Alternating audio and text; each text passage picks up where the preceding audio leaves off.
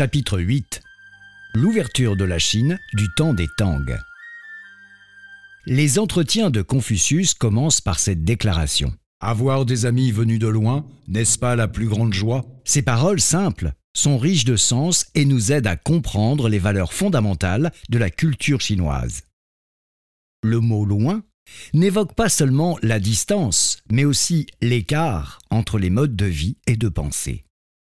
Les Chinois respectent depuis toujours les amis venus de loin et sont persuadés qu'ils ont beaucoup à apprendre auprès d'eux. En même temps, ils souhaitent que leur propre culture montre sa valeur et ses attraits auprès des étrangers. Dans les entretiens de Confucius, on peut lire Le duc de Paa demande quels sont les signes d'un bon gouvernement. Le maître dit Donner satisfaction aux plus proches, attirer les plus lointains. En d'autres termes, lorsqu'un pays est bien gouverné, ses habitants applaudissent, ceux de l'extérieur l'admirent, et tous y accourent. C'est ce dont la tradition chinoise a toujours été convaincue. Le règne des Tang, inauguré par l'empereur Taizong et marqué par plus de trois siècles de prospérité, témoigne de telles convictions. Au cours de cette dynastie, ouverture et tolérance culturelle ont permis, dans tous les domaines et dans toute la société, l'apparition d'un esprit de coexistence et l'éclosion d'une civilisation aux mille facettes. L'histoire des Tang montre aussi que la civilisation chinoise, du temps de la plus grande puissance de la nation, a toujours su garder un esprit ouvert et tolérant. Jamais elle n'a rejeté les autres cultures, jamais elle n'est entrée en conflit avec elles, acceptant au contraire les différences et cherchant avec elles une connivence dans la paix et l'harmonie. L'enrichissement artistique. La politique d'ouverture de l'époque des Tang fut particulièrement bénéfique dans les domaines des arts. À la cour impériale, du temps des Shu et des Tang, des spectacles de danse et de chant étaient souvent donnés lors des fêtes et des célébrations de toutes sortes. Ils étaient classés en plusieurs catégories, regroupés sous le nom de neuf musiques du temps des Shu et de dix musiques sous les Tang. Les musiques comprenaient non seulement des airs de danse chinoise et de danse de la minorité ethnique ouïghour, mais aussi les mélodies venues de l'Inde, de la Birmanie, du Cambodge et d'autres pays étrangers. À la cour, dans les demeures des aristocrates et dans les milieux populaires, la passion pour les musiques étrangères s'emparait de tous dans la capitale et l'apprentissage des instruments exotiques, très prisés, devint une mode. Parmi ces nouveaux instruments, on trouve le pipa indien ou persan à cinq cordes, le gongwaou d'origine indienne, le bili pipe de bambou d'origine perse au son mélancolique, la flûte horizontale importée d'Inde par la tribu nomade des Tiang ou le tambour tiei à peau de chèvre. La célèbre danse, mélodie en robe de nuages et cape de plumes, dont la composition fut pendant un temps attribuée à l'empereur Tianzong à la suite d'une promenade au palais de la Lune, est en réalité une adaptation de sa main de la mélodie de Braham, d'origine indienne. Cette danse est le fruit d'une harmonisation entre les musiques chinoises et étrangères. Parallèlement à l'introduction musicale, les danses des pays d'Asie centrale passionnaient la Chine. Les plus célèbres d'entre elles étaient le Kuxian, originaire de l'actuel Ouzbékistan, Tan, et le Toji, tous deux de Chakan. Les nouvelles chroniques des Tang les décrivent dans ces chapitres rites et musiques. Les danseurs de Kuxian se tenaient sur un ballon et tournaient à la vitesse du vent. Cette danse fut également mentionnée dans plusieurs œuvres poétiques. À la cour de l'empereur Tianzong étaient souvent donnés des spectacles de danse et de musiques étrangères. Il arrivait à l'empereur lui-même d'y participer et d'exercer ses talents de joueur de flûte et de tambour, instrument dans lequel excellait aussi Tongtsin, l'un de ses principaux conseillers. Le climat favorable aux échanges culturels attirait un grand nombre d'artistes étrangers. Les premiers arrivés en Chine furent des peintres bouddhistes venus d'Inde, d'Ouzbékistan et du Sri Lanka, suivis d'autres artistes peintres comme Shu Yan Biao, des chanteurs également, des danseurs et des musiciens. Sous le règne de l'empereur Gaotsu, le chanteur Han Shinu fut nommé garde impérial et l'acteur Han Jingta fut lui, honoré du titre de duc par l'empereur Tianzong lui-même. Comme eux, les chanteurs Anji Along et Mirhe, père et fils, ainsi que le joueur de pipa Tom Kulun, étaient aussi originaires d'Ouzbékistan. La famille d'artistes de Tao Bao, avec son fils Tao Shankai et son petit-fils Tao Gang, était venue quant à elle de la région frontalière du Tadjikistan. En synthèse, grâce à sa politique d'ouverture, la Chine des Tang connut une activité artistique prospère. Diversité des croyances religieuses. L'esprit d'ouverture s'étendit au domaine des croyances religieuses. Le christianisme pénétra en Chine à l'époque de l'empereur Taizong, sous sa forme nestorienne. Le fondateur de cette église, Nestorius, avait été condamné pour hérésie et banni en 431 par le consul de Rome. Il fut déporté dans le désert dans l'ouest de l'Égypte où il mourut. Ses adeptes se séparèrent de l'Église de Rome et leur doctrine gagna peu à peu l'Orient et la Chine. En 635, l'évêque Holopen arriva à Shangan avec les prêtres de son Église et se déclara représentant du nestorianisme. Les Nestoriens furent bien reçus par l'empereur Taizong et son premier ministre, Fang Xialing. Ce dernier d'ailleurs les installa dans le pavillon de la bibliothèque impériale où ils purent entreprendre la traduction des ouvrages nestoriens. Une église sera construite plus tard, financée par l'empereur Taizong. Deux autres religions d'origine étrangère, le zoroastrisme et le manichéisme, furent aussi introduites sous les Tang. Le zoroastrisme, d'origine perse, arriva en Chine au début du IVe siècle sous le règne des Tsin, par les commerçants et fut par deux fois déclaré religion d'État. Appelé par les Chinois religion du culte du feu, il fut reconnu officiellement par la cour après l'avènement des Tang. Le manichéisme fut fondé par le perse Mani au cours du IIIe siècle et évincé par le zoroastrisme avec lequel ils étaient en conflit. Mani fut exécuté en 277 sur l'ordre du roi Braham II. Ses adeptes partirent en exil et propagèrent leur religion dans différentes parties du monde. Selon des documents historiques, le manichéisme était déjà présent en Chine intérieure du temps des premiers empereurs Tang et l'impératrice Wu Tian lui fut même un temps favorable.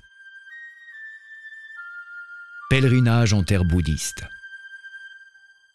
la Chine des Tang ne se contenta pas de recevoir des visiteurs venus de loin et d'adopter des éléments culturels de civilisations différentes de la sienne. Elle envoya aussi ses propres savants à l'extérieur pour s'instruire auprès d'autres nations, voire d'autres peuples, et s'imprégner ainsi d'autres coutumes. Les voyages des deux moines pèlerins Xian San de 602 à 664 et Yi Tin de 635 à 713 en sont d'excellents exemples. Parti de Chine en 627 et revenu en 645, Tiansan consacra 17 ans de sa vie à un pèlerinage en Inde et parcourut plus de 110 pays. Il rapporta de son voyage 657 ouvrages bouddhistes et fut reçu par l'empereur Taizong lui-même dans sa capitale de Luoyang, où les deux hommes s'entretinrent pendant plus de 12 heures. Par la suite, l'empereur fit installer Tiansan dans le temple Hongfo, où il se dédia à la traduction d'ouvrages sanscrits. Une cinquantaine d'élèves bouddhistes furent sélectionnés pour l'aider dans son travail. L'entreprise de traduction de Tiansan était remarquablement organisée.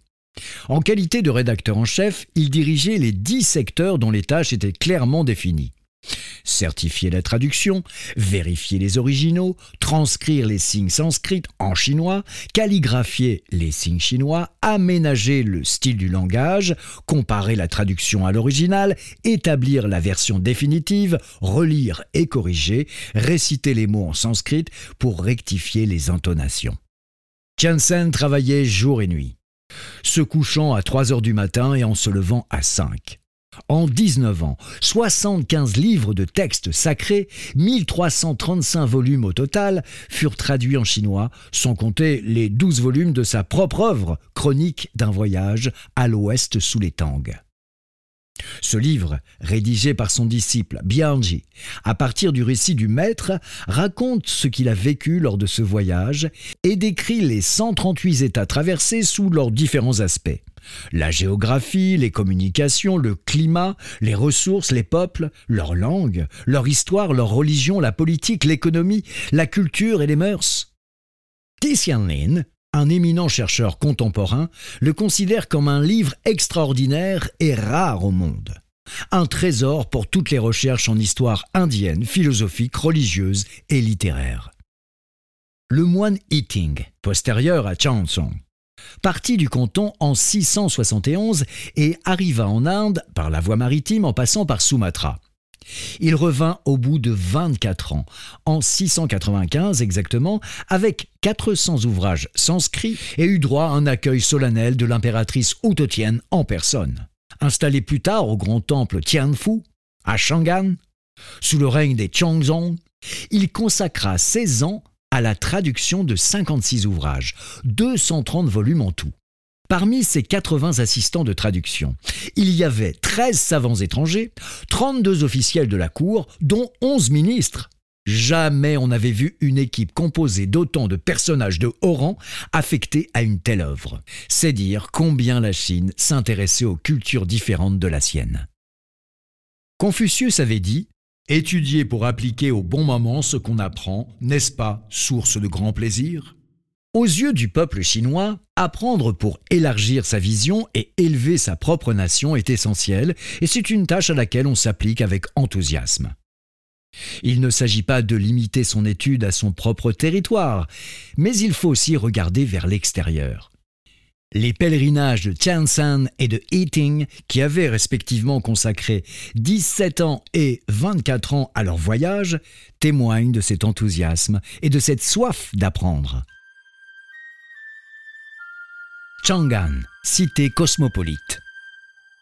Chang'an, la capitale chinoise des Tang, a été la plus grande métropole du monde. La ville centrale, longue d'environ 10 000 mètres et large de 8 000, avait une superficie de 84 km et comptait plus d'un million d'habitants. 200 000 habitants de plus que Constantinople, la capitale de l'Empire byzantin, et deuxième plus grande ville du monde à l'époque. La politique d'ouverture culturelle des Tang faisait de Chang'an une métropole prospère et cosmopolite. Diplomates, marchands et étudiants du monde entier y affluaient. Le temple Honglu recevait des délégations d'ambassadeurs de plus de 70 pays, dont les plus représentés étaient le Japon, la Sia, dans l'actuelle Corée du Nord et l'actuelle Corée du Sud, et le Tazi, aujourd'hui Syrie, Koweït, Irak et Libye. Plus de dix fois, le Japon envoya des délégations composées d'étudiants, de moines savants, de professionnels de l'artisanat et d'ouvriers. Ces délégations comptaient de 100 à 800 personnes. Selon l'ancien document de la dynastie des Tang en 837, les étudiants de Xia qui vivaient à Chang'an étaient au nombre de 216. La population de Chang'an, y compris la haute aristocratie, s'empressait d'imiter les tenues vestimentaires et les habitudes alimentaires de ces étrangers. La capitale était à la mode Hua, c'est-à-dire celle des ethnies minoritaires dans l'ouest de la Chine, de la Perse et des régions correspondant à l'actuel Ouzbékistan, dont le vêtement caractéristique était la veste courte aux manches étroites, très commode pour monter à cheval et pratiquer la chasse. Les femmes raffolaient du long châle importé d'Inde centrale, tandis que le polo, d'origine perse, devenait le sport favori des hommes. Ce jeu, arrivé à Chang'an en passant par la Turquie et l'Inde, passionna aussi les empereurs Tianzong et Xizong qui, disait-on, y excellaient. Les marchands d'Asie centrale et occidentale ouvrirent des boutiques d'alcool, des bijouteries et autres commerces de bazar. Les tavernes qu'ils tenaient se concentraient principalement dans l'ouest de la ville, aux alentours de la porte de la Clarté printanière et de l'étang Xinjiang. On y vendait des alcools renommés venus d'Occident, servis par des femmes d'originaire d'Asie centrale et occidentale. Ces serveuses exotiques, excellentes danseuses et musiciennes par ailleurs, furent à l'origine d'une mode dans les milieux des lettrés, celle d'organiser des rencontres littéraires dans ces tavernes agrémentées des danses de ces demoiselles. De telles scènes sont décrites dans les poèmes de Li Bao, aussi célèbre pour son œuvre que pour son penchant pour l'alcool. Les sourires des serveuses, plus belles que les fleurs, comme la brise du printemps nous effleure. Revenant des sentiers de fleurs tombées, sans me demander où aller, le cœur joyeux allait vers la taverne, alcool et danse, compagnie trouvée. le mode de vie des peuples de l'Ouest apportait dans la cité chinoise une vie nouvelle et un souffle de jeunesse fort apprécié des lettrés qui en firent l'image de la prospérité des Tang.